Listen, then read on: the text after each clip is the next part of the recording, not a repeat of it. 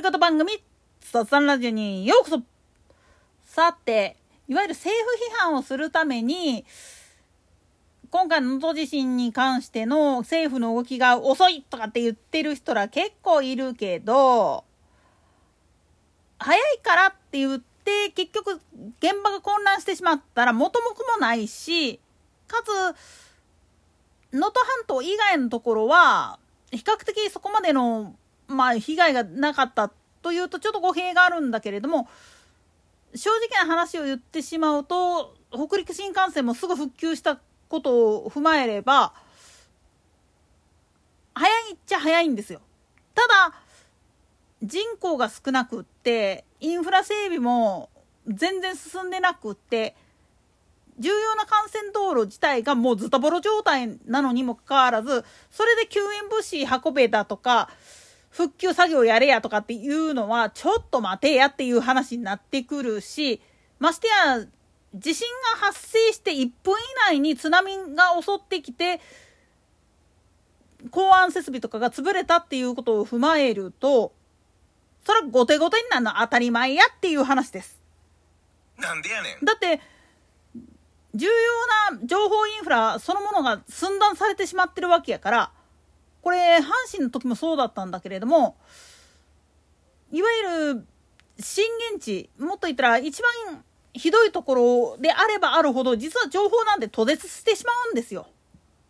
いくら、まあ、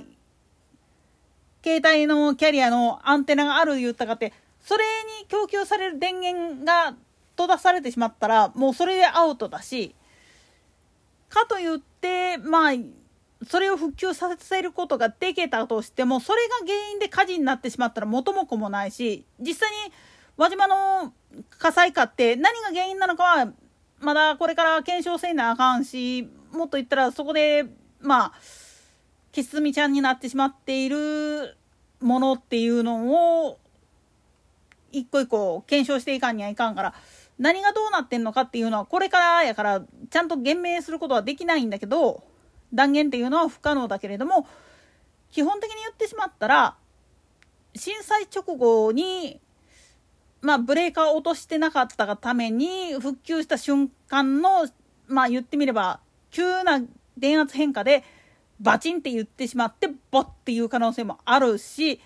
で正月であったがためにまあ仏間が燃えるっていうこと。前回も言ったと思うんだけれどもいわゆる線香、あるいは、ろうそくを立てて、ご先祖さんと一緒にとかって言って、わーわー言ってる最中にドンって言ってるもんだから、それで燃えたっていう可能性もあるから、正直なことを言ってしまうと、もう逃げ話で終わっちゃってる可能性っつうのもあるわけなんですよね。そういったことも踏まえた上で、ピーキャラ言うんであんならば、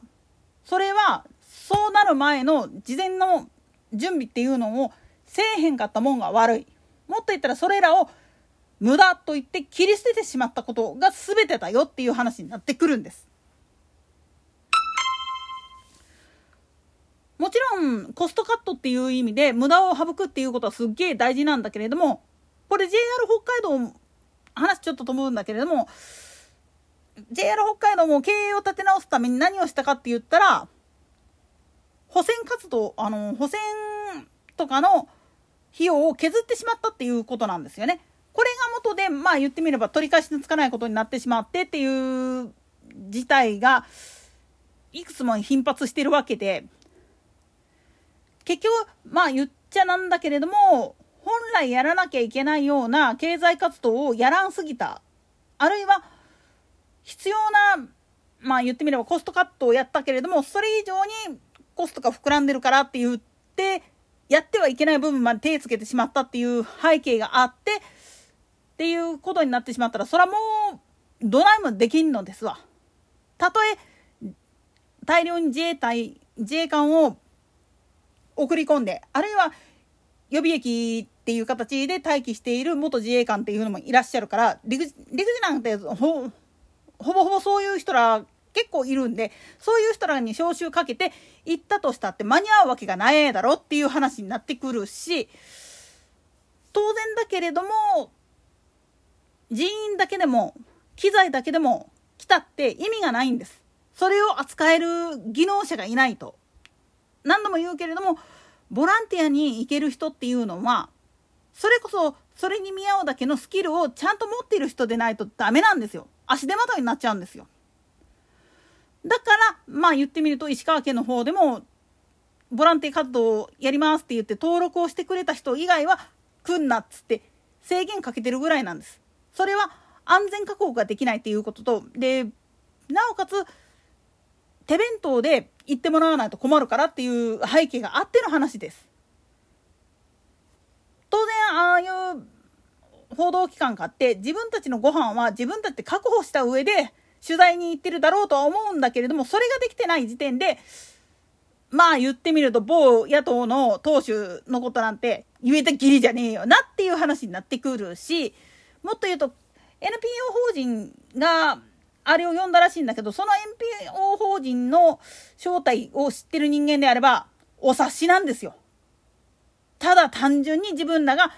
現地で活動してますよっていうアピールをすることで、そしてそれを言いふらすことによって自分たちが政府より上だっていう承認欲求に駆られているだけだ。おいらこういうふうなことをやってるやつっていうのは心が貧乏だっていうふうに言ったと思うんだけど、本当にそれなんですよね。批判するのは誰でもできる。でも、まず、そこで尽力している人っていうのは、大体地元の議員でないとできないことって多いんですよ。特に地方議員の人たちっていうのが走り回って、一応話をつけていってるわけですわ。建設業者もそうだし、自衛官と役人と、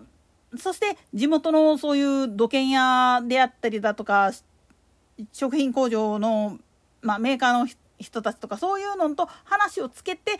初めてやっと動くっていう部分って結構多いんですよ。まあ山崎パンの場合はちょっと置いといたとしてなんでやねんあっこはねもうちょっといろいろとあるからこれはちょっと別花なんだけれどもそれ以外の部分でもそういうふうな細かい調整をやってそれを取りまとめるのがあくまでも国政議員のやることです。もっと言ったら政府っていうのは全国でこういうことが起きてるっていうことを地方の人らとやり取りしてで話をまとめた上でやりましょうっていうふうに提案するっていうのが本来の仕事なんですよ。これに対して P キャラ言ってる人たちっていうのは結局自分の目の前の生活そのものが全く見えてないんだなっていうこととで今これ提案してることっていうのは実は後々自分たちの方にも回ってくるんだよっていう話なんが想像できないんですよね。だからまあ言ってみると反対運動するし政府批判するし政権交代して自分たちのものにとかって言ってるけれどもその政権交代やった後の政策とかを見た時になんでできへんのやろうねっていう話になるんです。それは何でかって言ったら結局与党と政府とそして地方の自治体との信頼関係っていうのが全く構築されてない状態だったらそりゃそうなるわなっていう話なんですわ。だから情報に踊らされちゃいけないし煽られたとしても絶対にそれには乗らないよっていうふうにするっていうのが本筋なんです。まあキッシーが暴れるのはねしょうがねえなって思うんだけど。なんでやねん。でも本当に大事なのは投票率云々ではなくて支持されない云々ではなく数字ではなくて今本当にやれる仕事をやってるかどうかです。それは地元の人間がよう分かってますわ。地元の人間だけが分かってることやから。我々がとにかく言う必要ないんです。むしろ我々は地元の人間に話聞いてみ。後々でね。そしたら裏がわかるから。何度も言うけれども阪神・淡路の時に